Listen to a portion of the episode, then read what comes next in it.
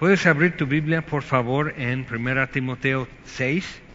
Vamos a tomar desde el versículo 11. Y en esta parte ya Pablo está aterrizando lo que comenzó en capítulo 1 acerca de, este encargo, el mandamiento que, que le dice en capítulo 1, versículo 5, el propósito de este mandamiento es amor nacido de corazón limpio, eh, fe, eh, buena conciencia y fe no fingida.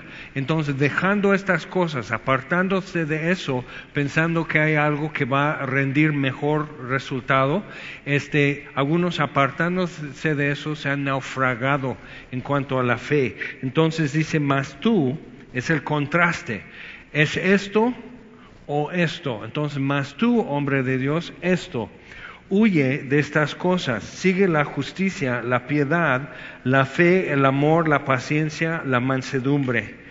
Entonces siempre hay una alternativa.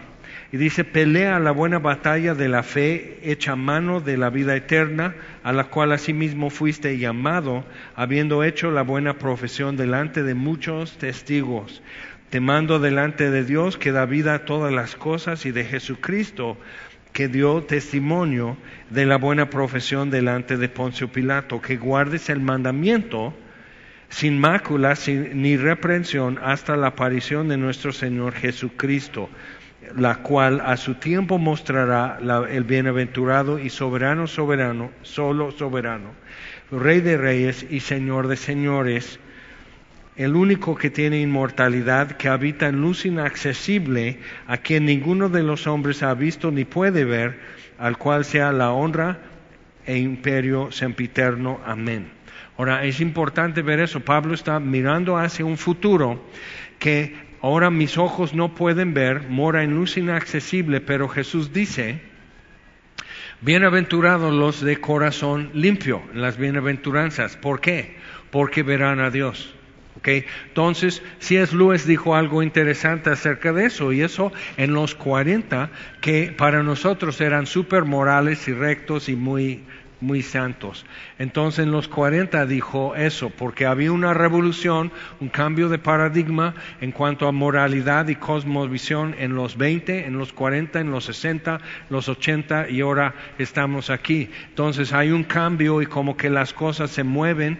Entonces, y él dice, es todavía es seguro decir a los de corazón limpio que verán a Dios porque son los únicos que quieren ver a Dios. Entonces, eso nos interesa mucho. Ahora, viendo en capítulo 1, por favor, versículo 5 nuevamente, dice, el propósito de este mandamiento es el amor nacido de corazón limpio, buena conciencia y de fe no fingida de las cuales cosas desviándose algunos se apartaron a vana palabrería. Entonces se hacen expertos en algo, pero no sirve. ¿Ok? No sirve el tipo de conocimiento y argumentos que están logrando. Hay diferentes fenómenos, yo, yo he visto eso, es interesante. Usar alcohol no es pecado no es pecado. Pero yo entonces me puse uno, otro, dos, tres pasos atrás de la raya aquí porque empecé a ver una cosa. Empecé a ver jóvenes pastores mileniales, que no tengo nada contra mileniales, pero hay una falta de perspectiva que, es típico en, una época de tu vida. Ya tienes fuerza, ya te empiezas a, como, a, tomar pasos, a hacer cosas, dejar huellas y todo eso, pero te faltan algunas cosas. Entonces empecé a ver jóvenes pastores mileniales de 30 a 40 más o menos, que empiezan a decir, sí, no, pues usar vino, tomar cerveza, todo eso está bien, como que ya está casi promoviéndolo. Y lo que he estado viendo es que uno por uno cómo está destruyendo su vida, su ministerio y su familia, y también están arrastrando a otros. O sea, lo que los viejitos nos decían acerca de estas cosas resulta ser cierto. Dice, pero no es pecado. Dices, ¿qué tiene de malo? Dice Pablo a Timoteo que uses un poco de vino. Es un poco de vino en un vaso de agua, estilo europeo, estilo mediterráneo. Así no lo tomas y no menciona tequila y no menciona don Pedro y no menciona, o sea, tienes, o sea, como que agarran esto, agarran el texto, lo arrancan de su contexto y ya empiezan a decir, eso dice por tus muchas enfermedades del estómago. No es por eso que tú, ok, entonces viéndolo así, muchos necesitan moderar algo, necesitan cambiar algo. Es un ejemplo. Hay otros ejemplos. Pues, simplemente lo que tú ves en televisión, ahora Netflix, eh, simplemente, o sea, tu menú sí es importante. Porque dice, versículo 18, 1.18, este mandamiento, otra vez, el propósito, lo que le encargó dejándolo en Éfeso, el propósito es amor este mandamiento, hijo Timoteo, te encargo para que conforme a las profecías que se hicieron antes en cuanto a ti, milites por ellas la buena milicia. Y no sé tú, lo deberías de tener y puedes haber tenido esto, pero necesitas imposición de manos, necesitas una relación con la iglesia que es tacto, necesitas la cercanía, necesitas piel en ese sentido y por eso no dejando de congregarnos como algunos tienen por costumbre. Y ahora hay un pretexto para no congregarse también, entonces no, pues ya se agregó esto, pero tienes que ver eso. Timoteo tuvo algo. En 2 Timoteo Pablo dice, aviva el fuego del don de Dios que hay en ti por la imposición de mis manos aviva el fuego. Y luego dice, porque Dios no nos ha dado espíritu de cobardía. Entonces hay un contraste en estas cosas. El miedo te paraliza y te aleja de, la voluntad de Dios. Checa. Entonces hay situaciones que, que tenemos que huir de ciertas cosas y la Biblia lo marca y es interesante que casi nunca la Biblia te va a decir échate para atrás, casi nunca la Biblia va a decir huye de esto, porque somos valientes. Dios no nos ha dado espíritu de cobardía, sino de poder y amor y dominio propio. Entonces, ¿por qué voy a huir? Y nos vamos a dar cuenta por qué huir. Pero entonces dice, para que conforme a las profecías que se hicieron antes en cuanto a ti, milites por ellas la buena milicia.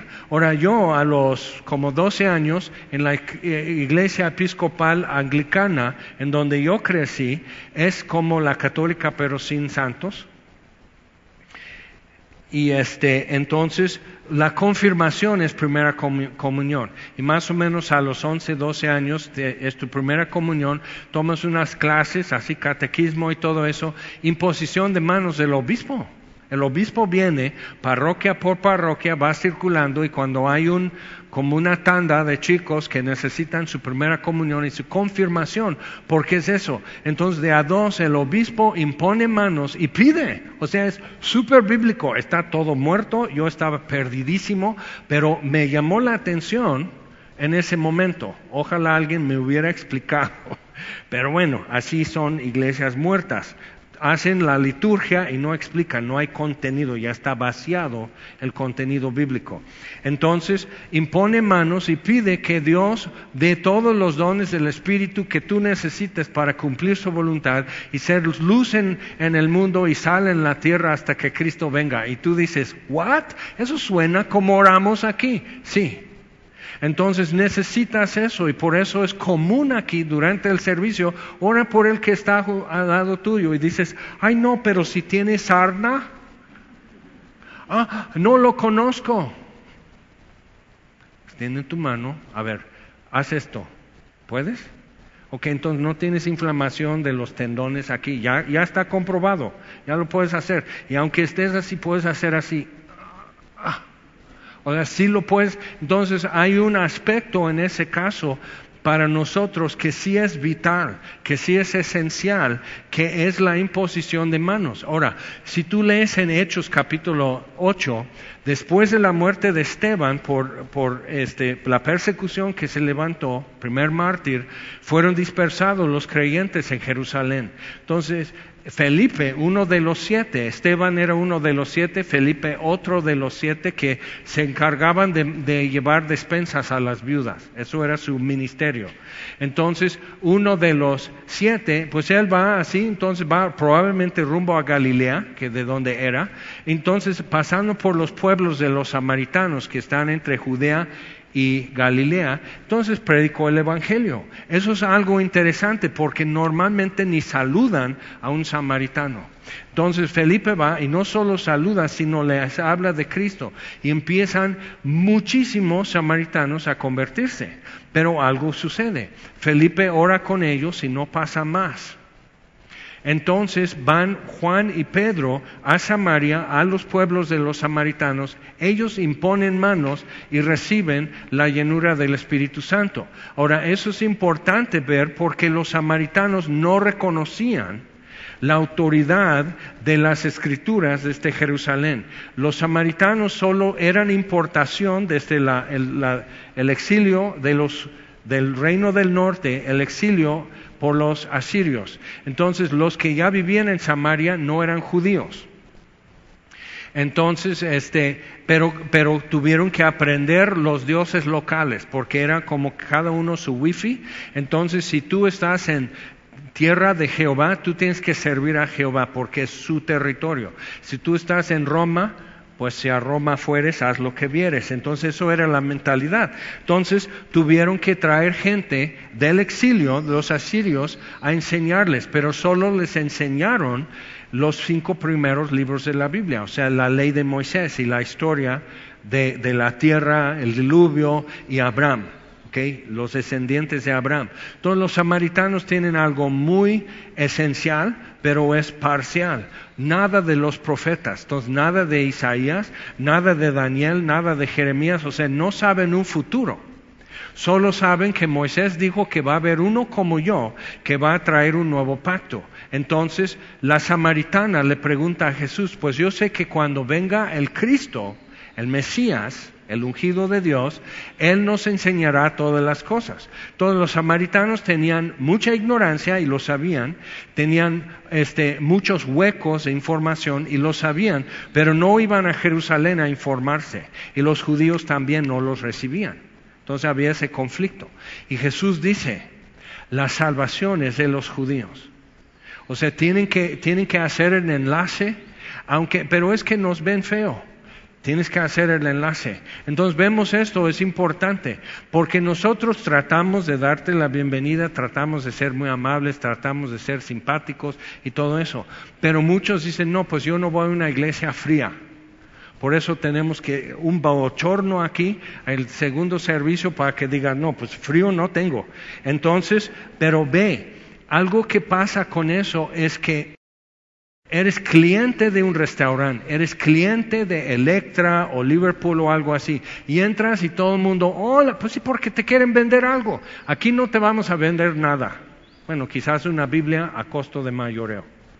Pero realmente nuestro objetivo no es venderte, no eres cliente. Entonces no estamos aquí como para hacerte barbitas o algo así. Algunos como que se ofenden. Sí, oféndete, está bien. Tampoco nos haces falta. ¿Así de conchudo? Sí, así de conchudos. O sea, piensa lo que es, o sea, ¿qué estamos diciendo como iglesia cuando andamos de los peores necesitados que sin ti estábamos tristes? Y ahora vamos a darle un aplauso porque llegó nuestro hermano, nuestra, así ya nos alivianaste porque llegaste. Entonces el pueblo de Dios está diciendo a cualquier visita que somos amolados. Y no, fíjate, estamos re bien. Y Dios con nosotros y estamos llenos de gozo y paz sin ti o contigo. Y algunos dicen, no me gusta eso. No era para gustarte, era para Dios. Su gracia evidente en mi vida me deja bien. Entonces no necesito más gente, más dinero, más ofrendas, más diezmos, más aplauso para Cristo o algo así. No lo necesitamos. Y eso es contracultural. Y la cultura maneja mercadotecnia, entonces tienes que atraer a la gente. Jesús dice, vayan y prediquen el Evangelio, enseñándoles todas las cosas que yo les he enseñado y bautizándoles en el nombre del Padre, del Hijo y del Espíritu Santo, hagan discípulos. Entonces el propósito y la función de la iglesia es evangelismo, predicar el Evangelio, hacer discípulos, que es producir santidad en los creyentes. Y dices, ah, sí, y por eso hay discipulados, por eso hay muchas oportunidades de servir. Muchos no tienen la idea que antes en las iglesias tenías que tener como orden especial para poder tocar y hacer cosas santas en la iglesia. Y, y hasta solo así las solteras pueden vestir a los santos. Entonces, pero tienes, o sea, no puedes acercarte y usar, tocar lo que es sagrado, no puedes, ah, o sea, el lector, la que da catequesis, entonces el escándalo era que no vivían muy santo o algo así. Y necesitamos ver, o sea, aquí usamos por la Biblia un sacerdocio laico, que todo creyente representa a Dios en el mundo. ¿Ok? Y representa al mundo ante Dios. Todo creyente intercede por los que están alrededor de él. Es diferente para la tradición en lo que muchos crecimos, es diferente. Entonces, cuando vemos eso, mucho empieza a explicarse cuando vamos leyendo la Biblia. Entonces, este, cuando dice en versículo 11, vamos a otra vez a capítulo 6, mas tú, oh hombre de Dios, o mujer de Dios.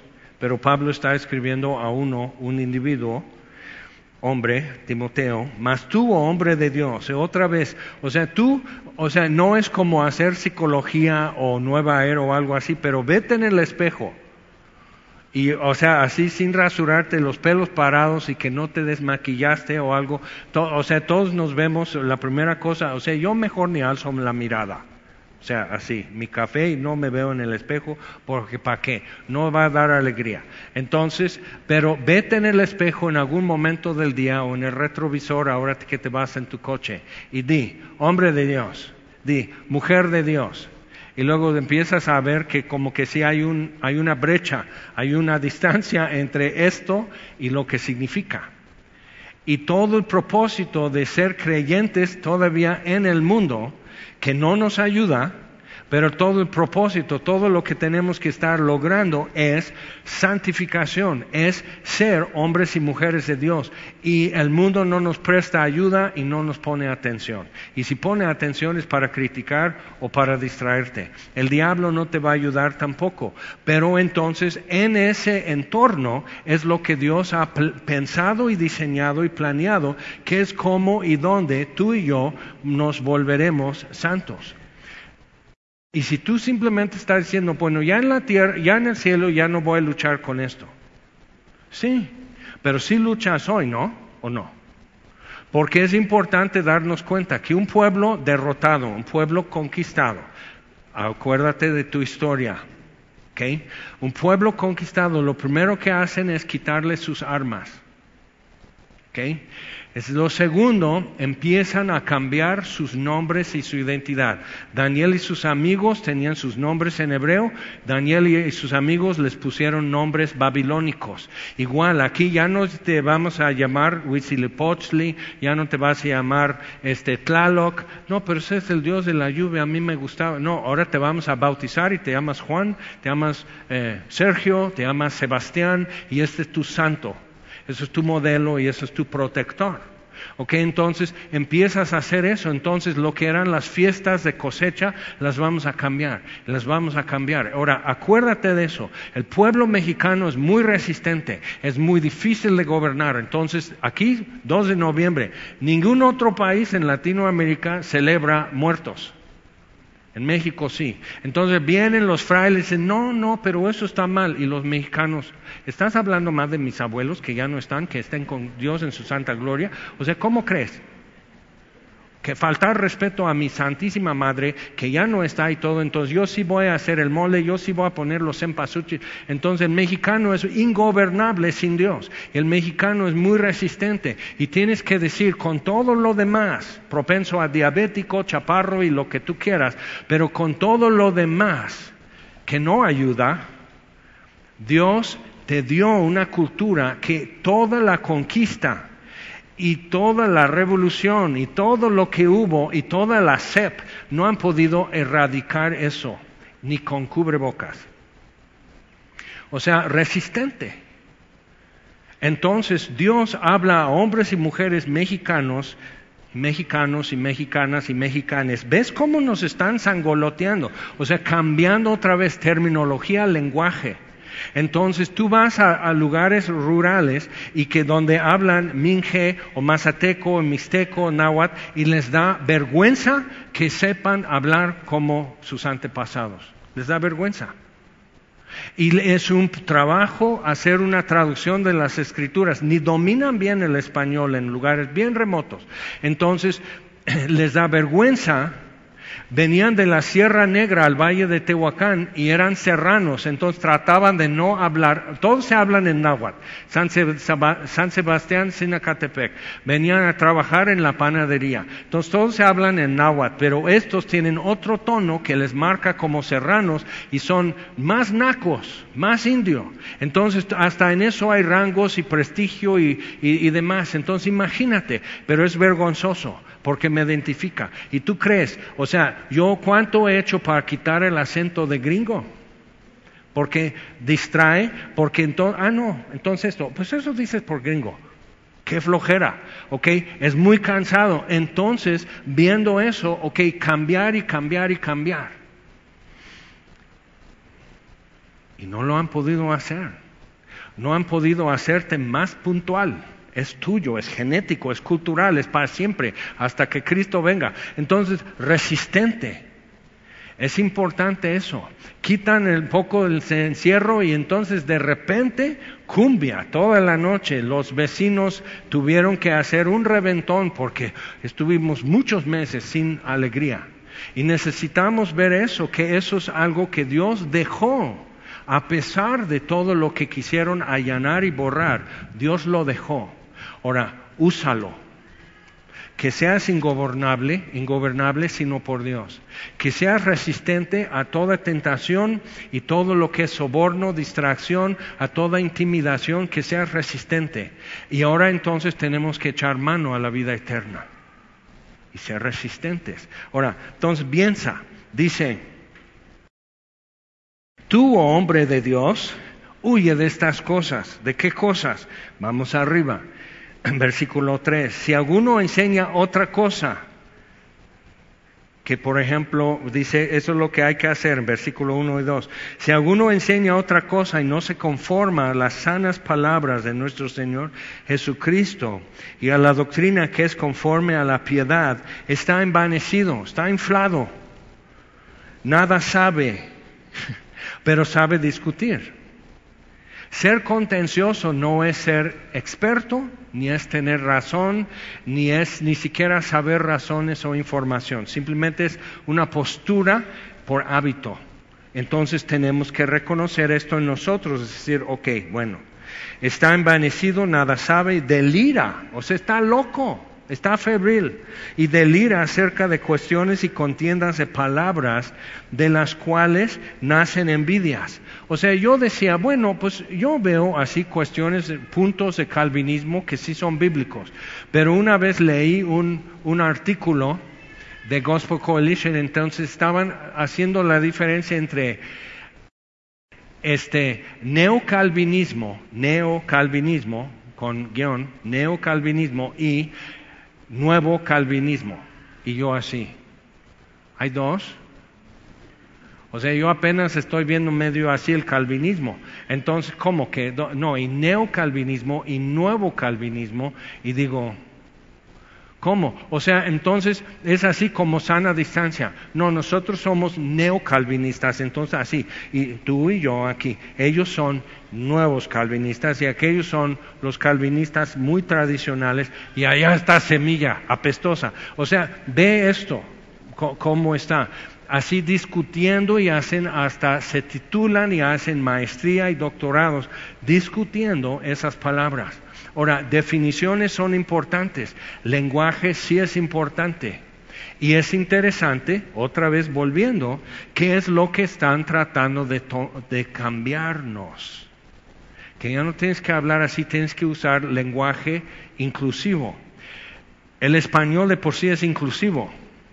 Todos, todos incluye todos, a todos, de cualquier género. Y no es, o sea, todas las mesas. La mesa no es una mujer, simplemente es su género en el idioma. Pero entonces sabemos que esto no es como algo que nació en la cultura de los que hacen, la hablan español.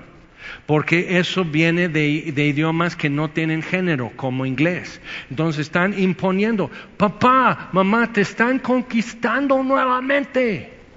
Y los gringos, así, ultra, así, ultra, allá y todo, están trayendo esto. Y tú tienes que hablar como los gringos otra vez, como los ingleses, como los canadienses. Mejor que venga Hernán Cortés, al menos habla Castilla.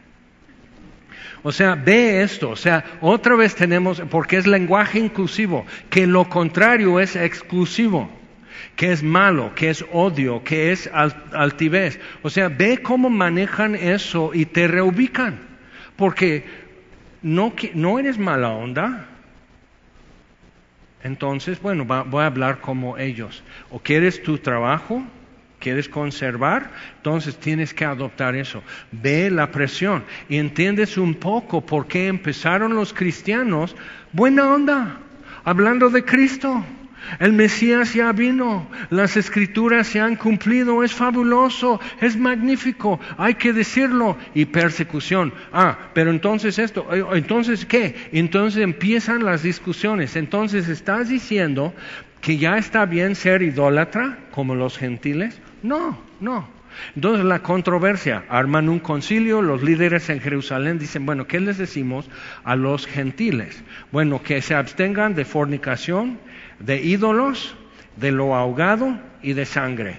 Porque son costumbres que eso es muy básico desde antes del pacto con Abraham y antes del pacto con Moisés. Okay, eso, es, eso es para todas las naciones. Entonces, eso les vamos a decir, eso es lo, que sí aplica por hoy, eso es lo que entendemos, eso es lo que aplica para todas las naciones. Ok, y hubo alegría y fueron fortalecidas las iglesias de gentiles.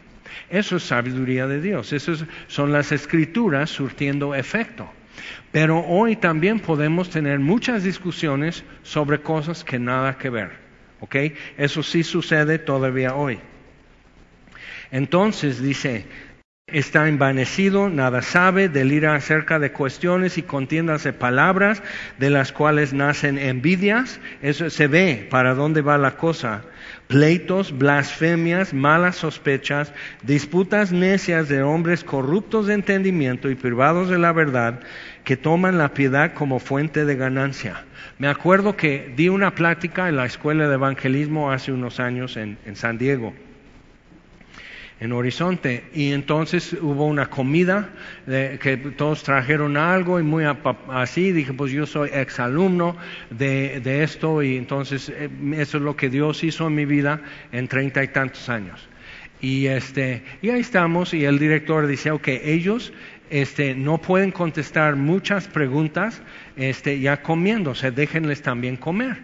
Y, yo dije, ah, sí. Entonces nos sentamos así y uno enfrente dice, ¿Cómo hicieron para que Horizonte te diera apoyo económico? Pregunta número uno. Yo me quedé así. Y el director está sentado a él y nomás hace así, o sea, con, muchacho, ¿con qué te hago entender? Y yo nomás me reí y le dije la verdad, Horizonte no nos da apoyo económico. Y que se le cayó la cara. Sí, no nos da apoyo. nuestra unión con Horizonte es amor. Y Mike McIntosh es mi pastor. Por eso estoy aquí, no porque me mandan dinero cada mes. ¿Ok? Entonces es importante ver eso. O sea, yo digo, estos son los que, o sea, yo voy a ser misionero, yo voy al lugar más remoto y difícil si me dan dinero. Y si no, ah, pues no. No voy. No, necesito lo que necesito lo que hace falta. Entonces, pero ve cómo, cómo estas cosas son. Y eso era un chavo. Ahora, piensa lo que son mega ministerios que hoy existen y qué pasa cuando hay una crisis bancaria como en 2008. Las iglesias empiezan a recortar gastos. Entonces, lo primero que quitan es a los misioneros para seguir pagando aquí renta, luz, eh, permisos, etcétera, ¿ok? Y sueldos de staff. Entonces, primero quitan misioneros. Eso supe yo antes, entonces dije, no, no, no, como José, se levanta un faraón que no conoce a José y ahí te quedas. ¿Ok? Entonces, ¿cómo confías en el hombre o cómo confías en Dios? Y otra vez, ¿qué pasa con Enlace, famosísimo canal? Y cada año pidiendo dinero. Y este programa dejará de transmitir si tú no mandas dinero. Pues mejor. Falsa doctrina. E, e, y, y, no, pues ¿dónde está el amor? Aquí está, aquí está. El amor es conforme a la verdad de Dios. Entonces, lo que tú llamas amor, por ejemplo, vamos con otro. ¿Sigo escarbando? Ok. Entonces, amor al prójimo busca el bien del prójimo. Entonces, yo me voy a vacunar y usar cubrebocas y sana distancia y todo eso. Así amo a mi prójimo. Está bien. Ok, en Inglaterra son de suicidios cinco veces más que menores que mueran de COVID y quién se está afligiendo y quién se mueve y quién está haciendo algo concreto de sustancia para jóvenes que están en una crisis y se están suicidando. Y México ni cifras tiene para durante la pandemia porque es vergonzoso. ¿Ok? Ni cifras hay pero sí saben que sí hay una relación. ¿Por qué? Porque vamos a decir, eres así impresionable, tienes 15 años, 16 años, y yo así era siempre oía de que guerra nuclear y la Unión Soviética y, la, y ahora la Unión Soviética abarca esto y ahora ya tienen misiles de este calibre en la Unión Soviética, va a haber guerra nuclear y esa guerra nuclear va a provocar una era de hielo. Calentamiento global iba a ser durante minutos para nosotros, eran bombas nucleares por todo, destrucción, todo el mundo o muriéndose o peleándose para sobrevivir, pero va a barajar la carta nueva y eso es lo que te tocó. Entonces yo así. Bueno, y los mutantes y los zombies además. En eso Cristo dice, Jaime, ya, ya, ya, ya, ven, sígueme. Y así, pero entonces, menos de dos años después, yo estaba a punto de quitarme la vida.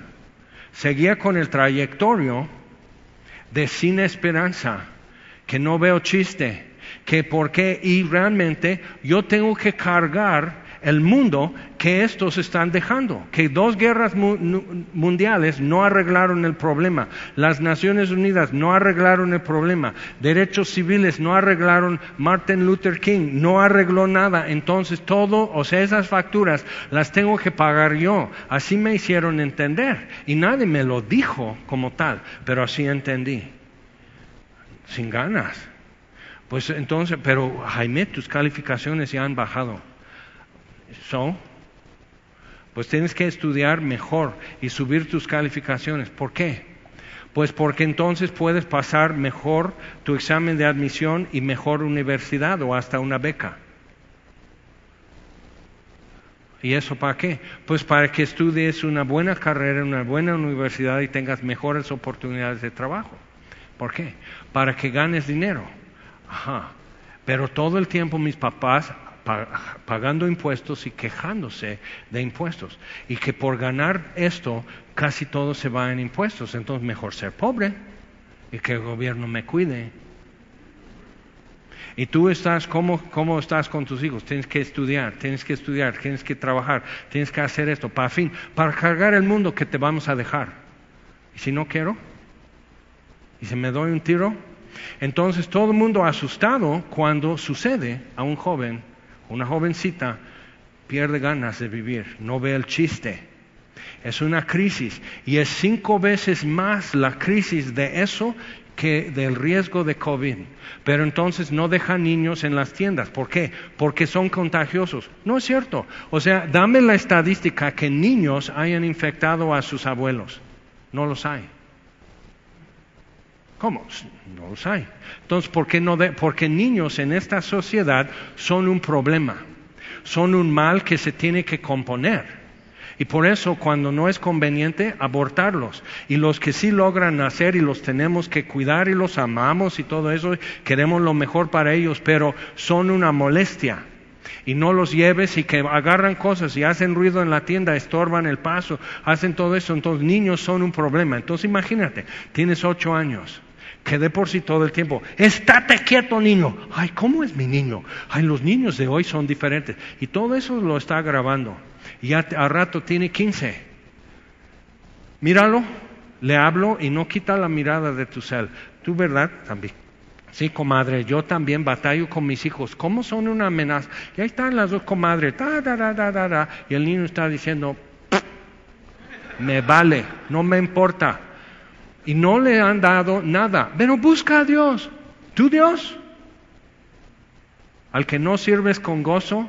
¿Tú Dios que no te ha arreglado tus broncas y tus problemas y sigues suspirando? O sea, ve. Sin querer y sin saber estamos matando la siguiente generación. Nosotros. Entonces, oye cómo hablas, ve tus acciones, ve tus prioridades, despreocúpate un rato de tus jóvenes porque de por sí están más allá de tu ayuda en este momento. Encomiéndalos a Dios. Pero sabes que a mi generación decían que no teníamos remedio, que nunca una generación fue más rebelde, más falto de entender, que les hablas, no entienden, que les muestras, no quieren, que les, les hasta les sobornas y no aceptan el soborno, que quieren su propio camino y viven mal. Eso era mi generación y Dios metió la mano y nos sacó de Egipto y salimos caminando y por Dios no regresaré. Ahora, ¿qué es lo que tú puedes decir a tus hijos de tu Egipto, de dónde te sacó Dios? Pero por eso dice buena conciencia. Volvamos por favor a capítulo 1, versículo 18. Este mandamiento, hijo Timoteo, te encargo para que conforme a las profecías que se hicieron antes en cuanto a ti, eso fue en la imposición de manos, necesitas iglesia. Ahora te voy a dar un, un ejercicio que puedas hacer. Saca tus dos manos así. ¿Ok? Ahora crúzalas así, con las palmas hacia ti. Ahora así. Ya sabes apapacharte. Porque la iglesia no existe para darte apapachos, aunque muchos eso es lo que promueven y procuran hacer es darte papachos. Pero apapachan a la gente, pero los mandan a su casa sin herramienta, sin armadura, sin armas para la pelea que tienen. Pero en ese rato, ¿cómo se siente bonito? Hasta, hasta puedes hacer, date un abrazo. Como, sí. Y te vas a sentir mejor. Hasta puedes hacerte así barbitas, porque yo no. Ok, entonces Piensa en estas cosas. La iglesia es columna y baluarte de la verdad. Tiene algo que decir en el mundo que luego no se quiere escuchar, pero es algo que tiene que estar proclamando la iglesia. Entonces, hacer discípulos. Ahora, discípulos con cariñitos y amores y apapachos también, pero hay mucho más. Discípulo habla de disciplina, entonces que hay consecuencias. Ahora, algo sucede le dices a un niño de tres años, tira algo y dice, ¿qué hiciste? El niño nomás se voltea. Tú me vas a preguntar a mí, que tengo un vocabulario aproximadamente de mil palabras por mucho, a los tres años, mil es mucho. Vamos a decir 300 palabras a los tres años es mi vocabulario. Y me preguntas, jefa, ¿qué es lo que hice? No sé explicarte eso, no tengo así para discursar. Entonces, pero en la adolescencia, la cuestión hormonal que está haciendo al niño en un adulto ah, tiene un efecto con la parte del cerebro que tiene que ver con juicio y secuencias. Entonces, como pierde noción de secuencias, pierde noción de tiempo, pierde noción de consecuencias. Entonces, ¿qué estabas pensando?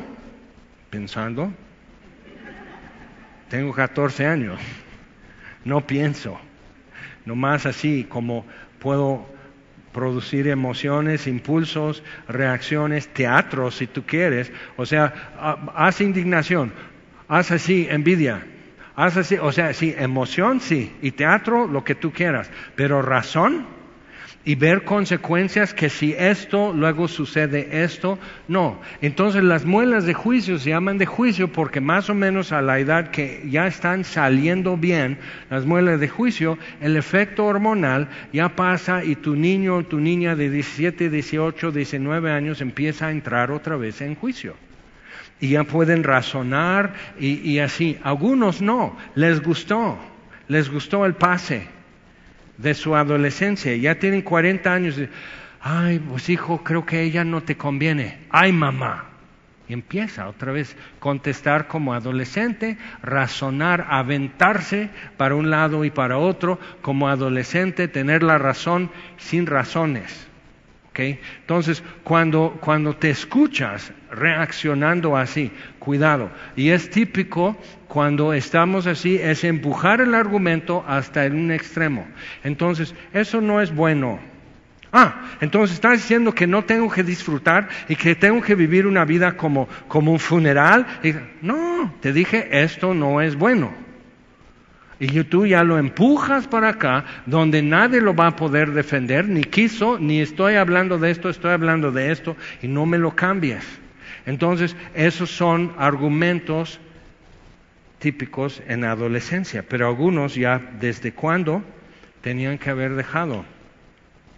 Y dice, ok, entonces, que puedas armar una estrategia, porque quieres o no, estamos en un conflicto. No es nuestro y no lo escogimos. El conflicto es del diablo contra Dios, pero porque estamos hechos a la imagen y semejanza de Dios. Y peor, ya tú invocas a Jesucristo como tu Salvador. Uh, entonces estás en un conflicto aunque no quieras. Y decir, no, amor y paz, amor y paz no funciona, porque lo que no quiere es paz y reconciliación contigo, es destrucción. Quiere destruir la imagen de Dios, no tener paz con ella. Entonces, cuando tú captas eso, dice, entonces esto no va a acabar hasta que Dios le acabe a él. ¿Por qué no lo acaba? ¿Por qué Dios no destruye al diablo y ya nos facilita todo? Entonces, tú vas a ser santificado no como Noé, sino ahora moderno. O sea, tú vas a confiar en Dios no como Abraham, sino ahora moderno. Tú vas a vivir en obediencia como María, no como ahora. O sea, ve esto, que el plan de Dios siempre ha usado un entorno hostil, siempre ha usado un entorno difícil para producir en nosotros santidad. Y es importante recordar a qué mundo vino Jesucristo. A este lleno de conflicto, lleno de injusticia, lleno de prejuicios, dificultad, enfermedad, guerra, hambrunas y todo eso. En ese mundo vino Jesús. Entonces, y en este mundo donde Él vino, me llama. Entonces, seguimos, dice, que puedas militar, que, armes tu estrategia para la buena milicia, manteniendo la fe y la buena conciencia. Entonces yo tengo que mantener mi fe, no Dios, yo. Entonces la fe por el oír y el oír por la palabra de Dios. Yo tengo que mantener mi fe y yo tengo que mantener buena conciencia. No el pastor, tú. Entonces otra vez la razón de mantener buena conciencia es que una buena conciencia en la Biblia se basa en mis acciones. ¿Ok? No en mis argumentos. Entonces decir, pero es que entonces tú estás diciendo que no, que y lo empujas hasta este extremo, eso es adolescente y eso no funciona y no estamos hablando de eso y no me obligues a ir allá a defender algo que ni siquiera estoy atacando. Entonces estoy hablando de esto. Pero ahora levanta tu cuarto, está como cochino. Ay, entonces ya me está diciendo cochina. Sí, dile a tu hija, sí, cochina, levanta tu cuarto. Se le va el habla. Pero necesita decir, sí, está horrible pero ¿por qué si es mi espacio y lo quiero todo un tiradero, deja mi espacio? No, porque necesitas saber ordenar tu mente y tu entorno y eso es tu cuarto, entonces ordena tu entorno. ¿Por qué? Porque un día vas a tener que expandir el orden y no vas a saber hacerlo. Pero es que cuando ya tengas tu casa, si quieres vivir en un cochinero, puedes, yo no te voy a ir a ver, pero puedes vivir así. Pero necesitas aprender estas competencias, necesitas ser competente en ciertas cosas para ser un adulto. Esto no es gran ciencia. Pero ya nos obligan casi a ir a guerra y todo esto y hacer discursos y, y tener paparazzi y todo eso, simplemente para decir el pueblo, eh, como voz del pueblo, estoy, todo el pueblo quiere que limpies tu cuarto. No, ya no va a haber paro en la paloma, no, limpia tu cuarto. Entonces, pero ¿qué sucede cuando ya es un cristiano? adulto, sigue con esas razones. Entonces, Jaime, dices, entonces tú ya no tomas, no, ya no tomo. Y prefiero mejor así. ¿Es pecado? No. Pero ¿por qué no lo haces? Porque entonces puedo decir, te estás pasando, que está fuera de control en tu vida. O sea, yo necesito armarme de algo. Entonces Pablo dice, yo si es eso me vuelvo vegano. Si es va a ser polémica el, el, comer carne y es un tropiezo para alguien, entonces yo me pongo aquí, pero desde aquí ya puedo hablar, desde aquí ya puedo decir la verdad. Es más importante porque conoceréis la verdad y la verdad os hará libres. Y esto para mí es más valioso, eso es estimable para mí, eso es lo que yo necesito tener para cumplir la voluntad de Dios en mi vida. Si yo fuera una persona mucho más privada, que no tengo que pararme aquí, entonces a lo mejor vivo cualquier cosa, pero aún así, ya habiendo visto lo que es buena conciencia, que no necesito discutir en mi cabeza y ganar con razones y argumentos, simplemente mis acciones. Ahora, yo tengo esto ya en mi familia. Mis dos hermanos y, y con sus esposas y ya sus hijos, el uso de alcohol. Y simplemente te voy a decir, cuando veo a las mis que son esposas de mis sobrinos. Cuando yo los veo así, cuando veo a mis cuñadas que necesitan alcohol y están hablando todo el tiempo de alcohol y si están en un convivio están viendo a qué horas y hasta traen el suyo, tú dime conforme a doble A, ¿son alcohólicos o no? Doble A diría que sí. Y eran ejemplos para mí en Cristo. Entonces estamos viviendo cambios muy fuertes en el mundo y tú y yo tenemos que tirar distracciones y mantener la fe y la buena conciencia y tenemos que alterar cosas y tenemos que modificar cosas porque quieres o no vinieron cambios y tenemos que ubicarnos y tenemos que alistarnos y con la tristeza de mi corazón me voy a alinear diferente porque tengo una buena pelea que pelear y tengo que acabar la carrera y no puedo esperar ni a familia que está enredado en sus asuntos. Tengo que seguir. Entonces, viendo eso, o sea, porque dicen, no, pues es que tú eres pastor, tú de por sí tienes como un dote especial. No, Señor, ojalá. O sea, no, a mí me cuesta a ti te cuesta, pero la Biblia nos muestra que a los lectores cada parte de la Biblia fue escrita para gente, hombres y mujeres, que les iba a costar, que era difícil, que era una pelea, que era una carrera, que era eso, o sea, nunca era algo así, solo la salvación es regalada, lo demás, con trabajo vas a crecer, vas a salir adelante, vas a ser santificado y va a haber a través de cansancio. Eso es una realidad, pero cuando ya lo asumes, escucha, en temporada de, los Juegos Olímpicos, cada uno ya con su medalla de oro, pues tú, pues no como esto, no como el otro, no duermo a estas horas, me paro a tal hora de madrugada y me pongo a correr. Oye, pero es mucho sacrificio, no. Y te enseña la medalla de oro, que después de todo lo va a dejar. ¿No? Y Pablo dice, ellos lo hacen para una medalla que es perecedera, que otro le va a mejorar el récord que hizo. Entonces tú y yo, ¿cuánto más? Vamos por favor a 1 Corintios capítulo 9. La Biblia dice Aparte de huye de estas cosas, que principalmente querer ser importante, ver la piedad como fuente de ganancia, hablar de cuestiones necias y querer ser experto en muchas cosas. Pero primero a Corintios 9, Pablo explica por qué hace lo que hace, que no era necesario, pero era conveniente. Entonces en versículo 22, eh, 1 Corintios 9, 22, me he hecho débil a los débiles. Porque alguien puede sentir, no, pero de por sí a ti no te cuesta. No, me he hecho débil a los débiles. Y para ganar a los débiles, que los débiles vean que sí hay forma, que sí hay manera. A los que necesitan, que no pueden mover un paso sin un apapacho, ya sabes apapacharte. Y no te estoy cobrando, fue una consulta gratuita. Pero ya sabes apapacharte y tomar el siguiente paso hoy. ¿ok? Ahora piensa, hay hombres que ya son readultos y pelo en pecho y tienen memorizado todos los goles de toda la temporada, quién, quién metió más goles en cada temporada desde el año 1939 o algo así. Tienen todo memorizado, pero no pueden memorizar un solo texto bíblico. Nel. Entonces, si andas indignada de todo lo que se hizo mal y cuando mi mamá murió y mi papá se volvió a casar y que la madrastra y cómo me hizo y me sentía la cenicienta, pero esa historia la has contado mil veces. ¿Puedes contar la historia de Daniel?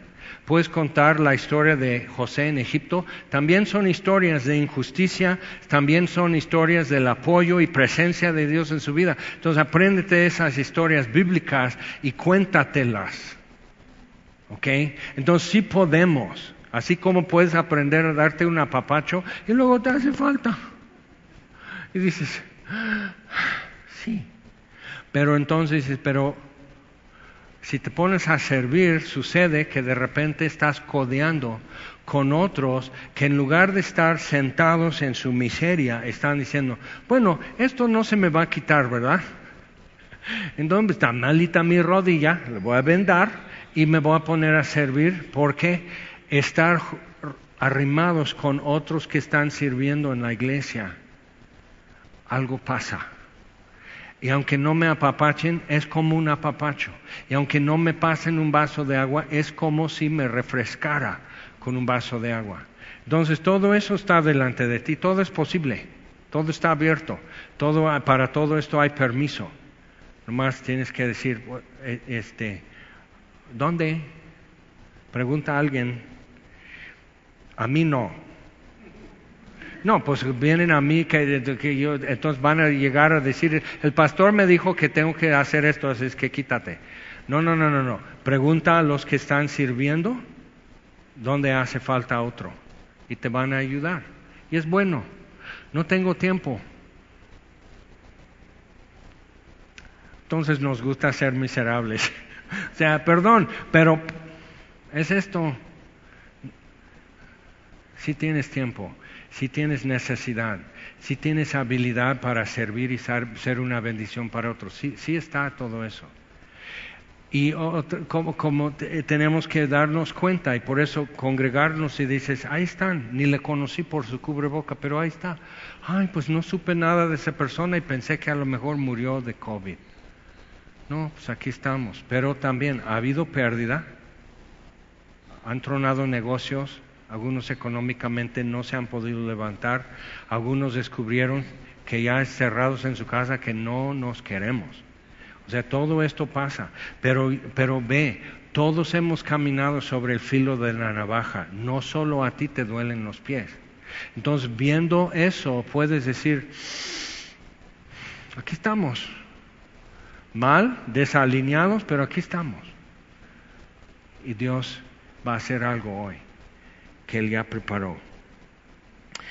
Entonces dice, y todos me he hecho de todo, o sea, locura, Pablo, para que de todos modos salve a algunos.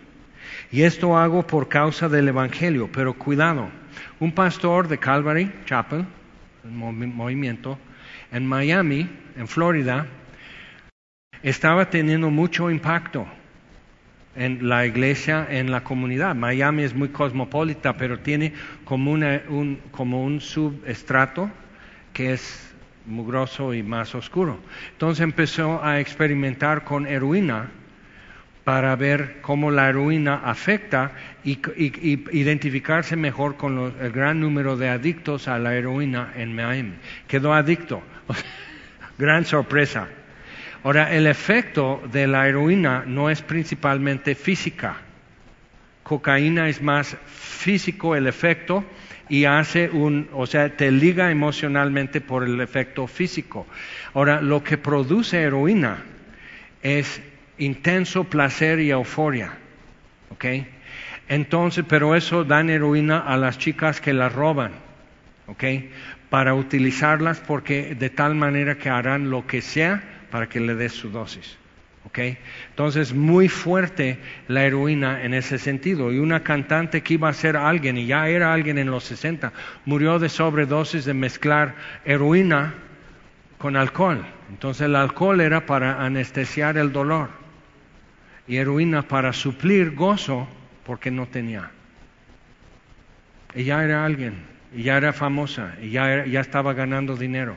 Entonces, y nos quedamos así, o sea, un adolescente se suicida y la familia queda destruida. Y muchas veces no es como despecho, simplemente no tengo ganas de vivir, no soporto.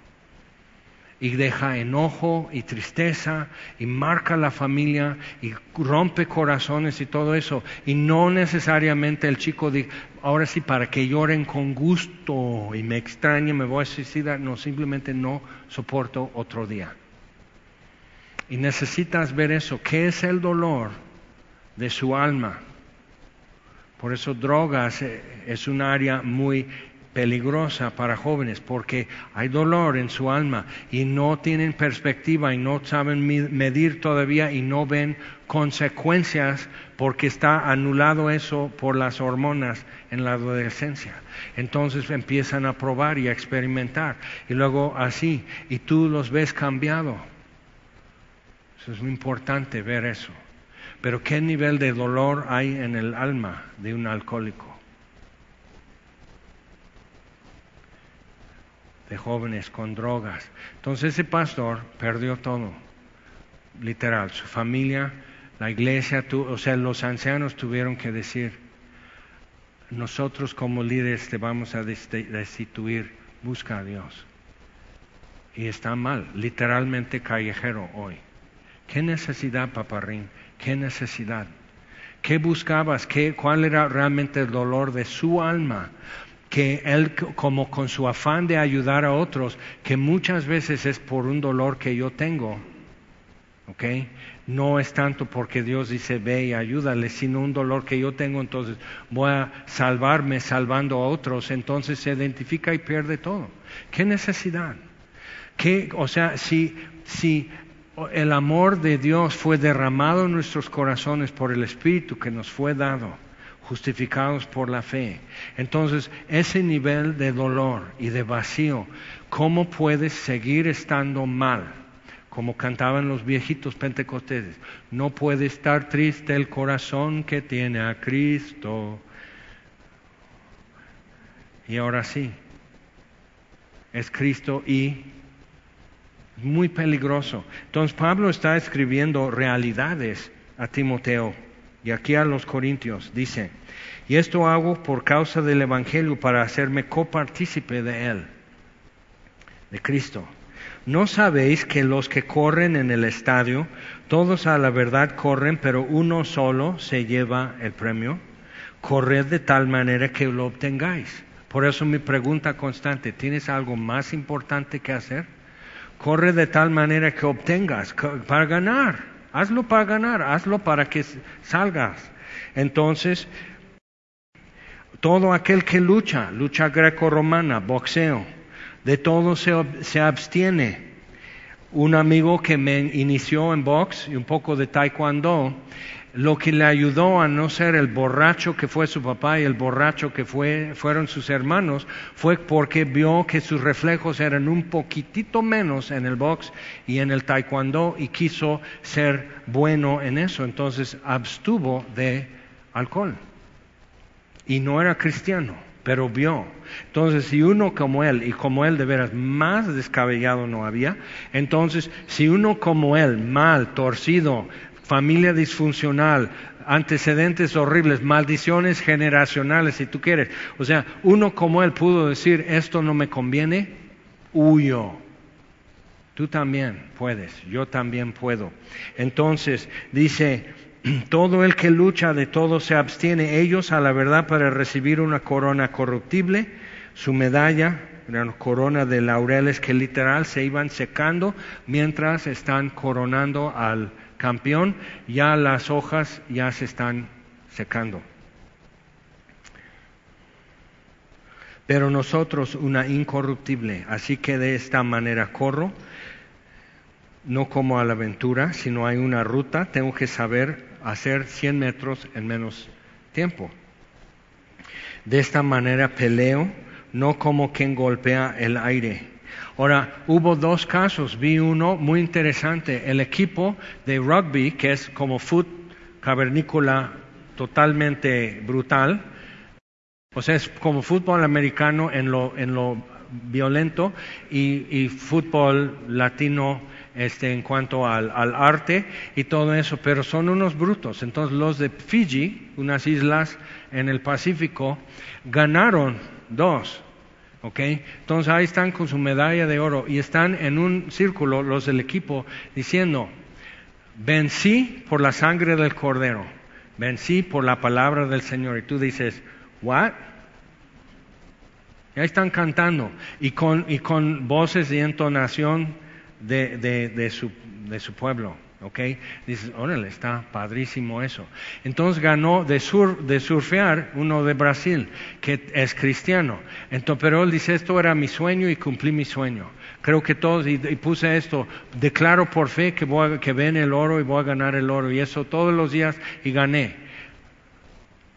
No, voy con los de Fiji negrotes así, y oh, yo armonizando, vencí por la sangre del cordero, no que cumplí mi sueño. Entonces tenemos que, ver eso. ¿Qué es lo que está pasando conmigo que estoy así en dilema para saber qué hacer? Mis deseos están confundidos y no sé qué hacer. Y tenemos que tomar esto y decir, ok, ¿qué voy a hacer diferente? Dice, Así que yo de esta manera corro, no como a la aventura, de esta manera peleo, no como quien golpea al aire. Ahora, haces esto entrenando box, pele, peleas contra el aire porque hay una cuerda para aprender a hacer esto. Pero ya en la pelea, cuando estás aprendiendo a hacer esto y bajar y hacer esto y tu guardia y todo porque te está poniendo posición y poniendo por delante la guardia y te está haciendo piernas de resorte porque tienes que aguantar 10 rounds, ¿ok? Y el otro también viene preparado. Entonces eh, haces esto y es así al aire, pero entonces agarran con la pera para velocidad y tino. Y luego se agarran con el costal, que es como un cadáver colgado ahí, y tienes que dar con toda tu, tu, tu, fuerza. ¿Por qué? Para saber lo que es. Y tienen que correr y tienen que hacer todo eso para que en un ratito en Las Vegas, ay, así el canelo, a ver quién va a ser, deje el otro así y es el ganador. Dices, hey, cuesta algo. Entonces tienes algo más importante que hacer que el canelo. Tienes algo más importante que hacer que el surfo brasileño. Tienes algo más importante que el rugby de Fiji. O sea, tienes algo más importante, tienes algo más grande, tienes algo eterno. Entonces sí podemos captar esto. Es que soy joven. Eso se arregla con el tiempo.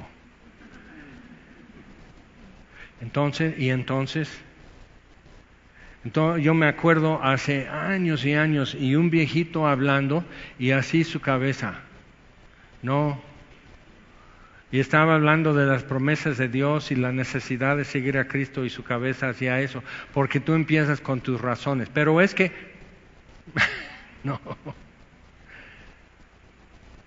eso se va a arreglar.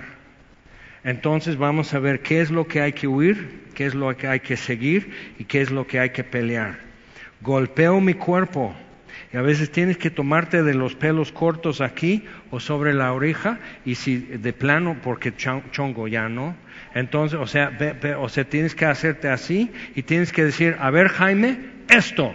Y no digas que no, hazlo porque tienes que hacerlo, es lo que hay que hacer hoy y no tiene que terminar el día sin que lo hagas, hazlo. O sea, te, si lo puedes hacer. Si, si dices, es, es que no hay de otra, eso no admite discusión, no hay pretextos, no hay excusas, hazlo. Entonces aprendes a hacer eso y te sirve. Porque el mundo simplemente empieza a decir, no hables tanto así, no te amenaza, no, no, o sea, no te pone un puño cerrado así, simplemente, ay, no seas tan juzgón, no seas tan religioso, creo que tenemos que ser más así, y así, entonces, y, y dices, ¿qué? Empiezas a, debilitarte, empiezas a quedar diez minutos más dormido, empieza todo eso y pierdes todo esto. Ok, golpeo mi cuerpo y lo pongo en servidumbre. No sirvo a mi cuerpo, me sirve a mí. Y también el tiempo lo arregla, rato ni te sirve. Por eso sácale provecho. Y lo pongo en servidumbre, no sea que habiendo sido heraldo para otros, yo mismo venga a ser eliminado. Hubo una y hay toda una controversia de gimnasia femenil, la mejor de toda la historia, mejor que las dos rusas, Olga y Nadia. Entonces, o sea, mejor, o sea, hacía cosas de, de manera que le quitaban puntos, le restaban puntos, porque hacía algunos saltos y maromas y todo eso, tan peligroso que si otro intenta hacerlo se puede desnucar. Entonces le quitaban puntos. o sea, ya, rebasó todo.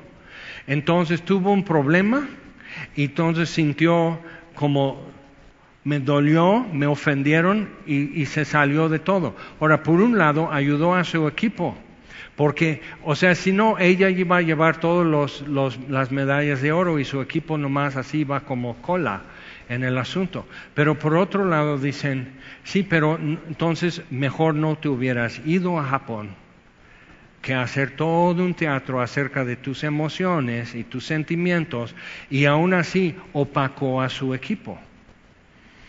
Y cristianamente también hacemos eso. Eras de ganar.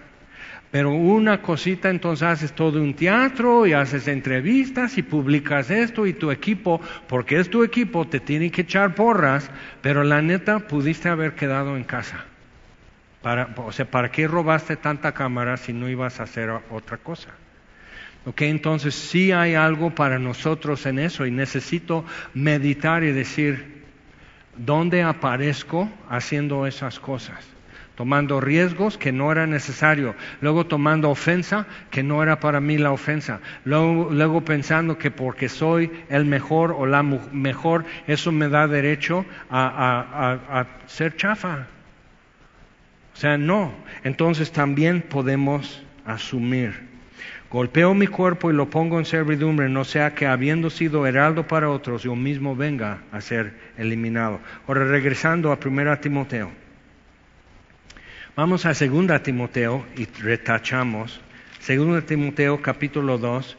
La Biblia dice claramente en tres ocasiones y una cuarta, huye. 1 Corintios 6, 14, huye de la fornicación. Y eso incluye pornografía, incluye pornografía light, que mucho está en Netflix, por ejemplo. Huye. No, no tienes que negociar, no tienes que tener sana distancia, no hay una sana distancia. Huye. Huye también de idolatría, capítulo 10. 1 Corintios 10, 13, huye de la idolatría. No tiene que haber un ídolo cerca de mí, no tiene, que haber algo que robe mi atención, que robe mi afecto, que me controle, que, que, que, o sea, golpeo, pero no como al aire. Tira ese ídolo, aléjalo, destruyelo, huid de la idolatría. Huye también del amor del dinero, Lo que vimos aquí en capítulo 6 y ahora, segunda Timoteo capítulo 2, versículo 22. Huye también de las pasiones juveniles. Pero es que huye, eso a mí me sirvió con 16 años, o sea, así, en un, en un caldo bien hervidito y blandito, un caldo ya cocido, huye de pasiones juveniles.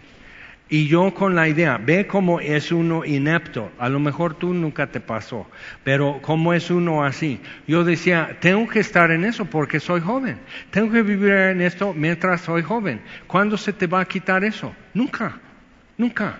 La idea es que nunca, porque es un consumidor sin razón, sin reflexión, sin autoconocimiento.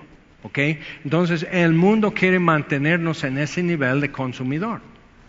Por no decir el diablo, el mundo simplemente ya es suficiente para decir, no, huye de pasiones juveniles. Ah, entonces ya quieres que viva como ruco, como tú. A ver, ven, ven cerca, dímelo.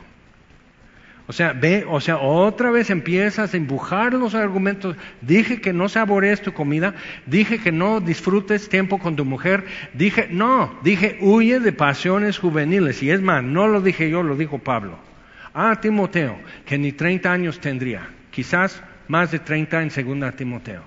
¿Ok? Entonces él era, era un milenial. Huye también de las pasiones juveniles y sigue la justicia. ¿Eso es malo? ¿Eso es privación? ¿Eso es tristeza y dolor? Sigue la justicia. Sigue la fe, sigue el amor, sigue la paz. Con los de corazón limpio invocan al Señor. Otra vez, se le puede decir al limpio corazón que verá a Dios porque es el único que quiere ver a Dios. Entonces otra vez, bienaventurados los de corazón limpio porque verán a Dios. ¿No quieres? Entonces, sí, o sea, ¿cuánto lo quieres? aunque fuera como el brasileño, es mi sueño y todos los días, entonces párate todos los días y decir, declaro por fe que yo veré a Dios, pero vive como hombre, vive como mujer que sabe que hoy o mañana voy a ver a Dios y tu vida va a cambiar. Y, y muchas cosas se van a despejar en tu cabeza. Con los de corazón que del corazón limpio invocan al Señor. Entonces, si es posible, si es necesario, y regresando a 1 Timoteo 6. Mas tú, hombre de Dios, huye de estas cosas. No te quedes platicando, no te quedes negociando, no escuches contra ofertas, nada. Y sigue la justicia, la piedad, la fe, el amor, la paciencia, la mansedumbre. Pelea, entonces huye, sigue, pelea. Otra vez, un pueblo en derrota le quitan primero sus armas. Dos, empiezan a cambiar nombres, fiestas, marcadores de calendario, razón de ser, empiezan a sustituir nuevos héroes y nuevos símbolos para tu nueva identidad. Entonces nosotros tenemos que decir somos pueblo de Dios. Que no éramos pueblo y ahora dice hijos de Dios. Que Dios llamó a su luz para anunciar a sus virtudes. Somos ese pueblo, nación santa, real sacerdocio. Entonces, cuando tú captas eso, entonces no tengo tiempo para estas porquerías, no tengo tiempo para esto, tengo que hacer esto. Pues es que nunca descansas. Ah, no, sí, también, descansa bonito, pero ve, o sea, tus prioridades. Y si esta crisis nos ha servido, es que borró y barrió, borró categorías y barrió con preferencias, necesidades, este, compromisos, porque pues, no, ya no podías tener este compromiso ni esta preferencia, no había. Y pedir súper a casa, bueno, ves que todo lo que hacíamos los primeros meses. Entonces tuvimos que tener, hacer nuevas categorías, hacer nuevas preferencias y todo, y nos sirvió. Pero síguele. El pueblo mexicano es resistente, el pueblo mexicano es ingobernable sino por Dios. Ningún partido político lo ha podido hacer y no va a haber, ¿ok? Pero Dios puede hacer en tus días, en mis días, algo y puede dejar su marca y su huella para los que siguen. Sí, y fíjate, lo está haciendo. Y todo esto que nos ha pasado en México por la pandemia, viene de Dios y con todos estamos caminando bajo el juicio de Dios, mas no su condenación. Cristo fue condenado, Cristo fue hecho maldición, al que no conoció pecado, Dios lo hizo pecado para que fuésemos hechos la justicia de Dios en él. Entonces, ¿qué podemos asumir? ¿Qué es lo que puedo decir que es mío? Entonces, si capto eso, entonces puedo decir, ok, pelea la buena batalla de la fe, echa mano de la vida eterna. Algo que, que es lo que se ha perdido, lo esencial, y mucho no se perdió en la pandemia, sino ya se había perdido, es gozo. Y es esencial. No alegría, no esa sensación de, ah, eso es alegría, gozo El gozo del Señor es nuestra fortaleza y te protege. Es una fortaleza donde puedes estar para alistarte, para poner toda la armadura de Dios, para armarte y poner el escudo de la fe, que era pesado porque era un cuero grueso de, de vacuna así, entonces, vacuña. Entonces, cuero totalmente saturado en agua, entonces pesaba varios kilos, pero lanzaban la nueva tecnología de los persas, era una flecha con un globito de vidrio, que era nueva tecnología, que tenía algo inflamable, entonces venía prendida la flecha y al caer, ¡pras! así, no te iba a matar la punta, sino que al explotar eso ya estaba tu ropa encendida. Entonces hacen un vuelo de flechas, así, dardos de fuego, Efesios 6, entonces hacen eso y caen y todos, ¡ay! ¡ay! Entonces bajas tu escudo, bajas tu guardia, haces esto, te volteas y siguiente vuelo de flechas, pum, pum, pum, pum, pum, muerto y cientos de romanos morían. Entonces, ok, ahora vamos a hacer conejo, vamos a tener un escudo que ahora sí pesa. Y tenemos entonces, porque el escudo es también arma. Porque ya vienen, después de estar lleno de dardos de fuego, pero por estar saturado de agua, los apagaste. Tomad el escudo de la fe con que apagáis los dardos de fuego del enemigo. Ya echaron su vuelo, ahora viene lo que sigue. Entonces sigues avanzando y tomas la espada del Espíritu, que son los dichos de Dios. Otra vez, en lugar de memorizar o además de memorizar todo el goleo de 30 años o 40 años y quién ganó en, el 88 en la Copa Mundial en México, bueno, o sea, si tu cerebro pudo asimilar eso, puedes memorizar la palabra de Dios. puedes memorizar historias, puedes meditar y reflexionar en tu lectura. Es que no le entiendo nada, pero bien que entiendes chistes colorados, ya sueno como predicador pentecostés pero no es mi culpa. O sea, captamos, absorbemos y dominamos lo que realmente nos interesa y creemos que nos conviene.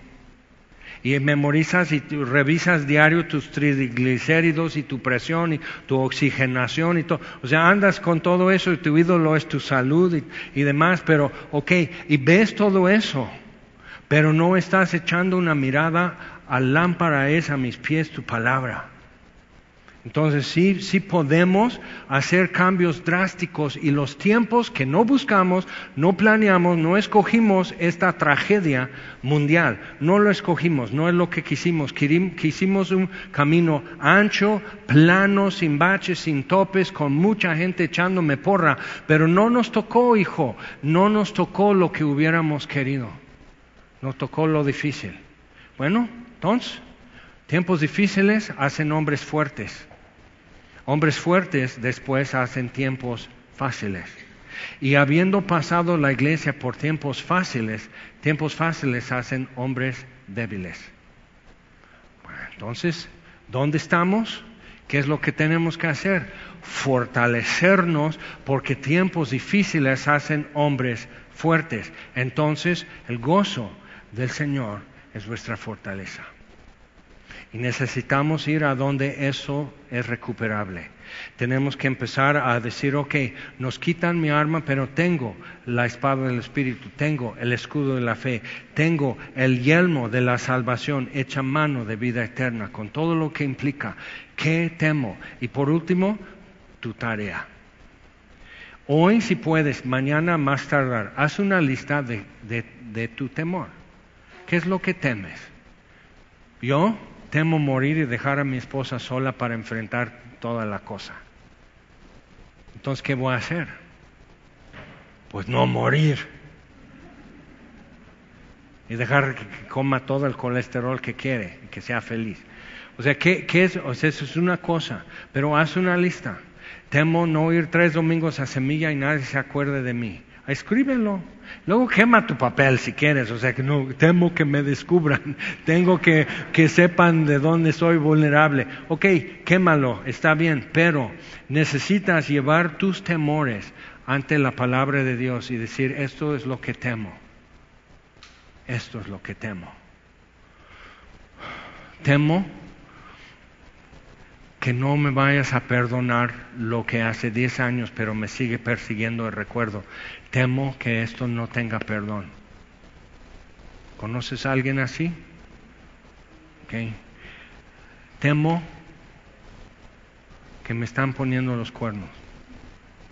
Temo que mis hijos crezcan sin Cristo, porque viven en un hogar dividido. Anota tus temores. Temo, ¿qué temes? Porque el perfecto amor echa fuera el temor, pero no tienes que saber qué es lo que Dios arregló. Apúntalo, haz una lista, esto es lo que temo. Y luego ponlo frente a la palabra de Dios y Dios va a empezar a llover sus promesas, su instrucción, su consolación, su advertencia. Dios va a empezar a darte el consejo y la fortaleza que necesitas y vas a recuperar el gozo. Entonces, qué bueno y gracias a Dios por tiempos difíciles, porque hacen hombres fuertes. Tu hombre de Dios huye de estas cosas. Eso es fuerte. Escoge tu campo de batalla, huye de estas cosas, sigue y pelea. ¿Ok? Entonces ya tienes tus, tus, tu triángulo y ya tienes tu tarea y eso te va a bendecir y no te cobro. Vamos a ponernos en pie.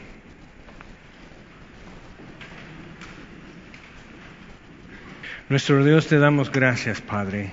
Señor nuestro, gracias. Gracias por tu palabra. Gracias que tu palabra fue escrita por personas en dificultad, en apuros, bajo amenaza, enfrentando lo que no podían ver salida, pero ah, escribieron porque tú dijiste, hijo de hombre, escribe. Y Juan el apóstol en exilio, prisionero en Patmos, por la palabra del Señor. Entonces, Señor, que esto sea no un secreto, sino muy público y muy conocido de nosotros, por causa de la palabra del Señor y el testimonio de Jesús. Y Señor, te pedimos que obres en nuestra vida de manera que podamos identificar en dónde están enredados mis pies, en dónde está enredado mi afecto, dónde estoy alimentando mi alma con mugre, dónde hay ídolos, dónde necesito huirme de falsas soluciones y el amor del dinero, y cómo huir también de pasiones juveniles y ser una persona que otros puedan depender de mí. Entonces, Señor, instruye a tu pueblo. Tienes nuestra atención, Señor, y necesitamos que nos enseñes. Entonces, Señor, también te estamos pidiendo, porque algunos aquí se han fortalecido y su gozo está completo, y otros hoy se dieron cuenta que es lo que han perdido más, lo que más extrañan hoy es el gozo. Yo te pido, Señor, que les tomes de la mano y les lleves por el camino del gozo. Y el primer paso pasa frente a la cruz.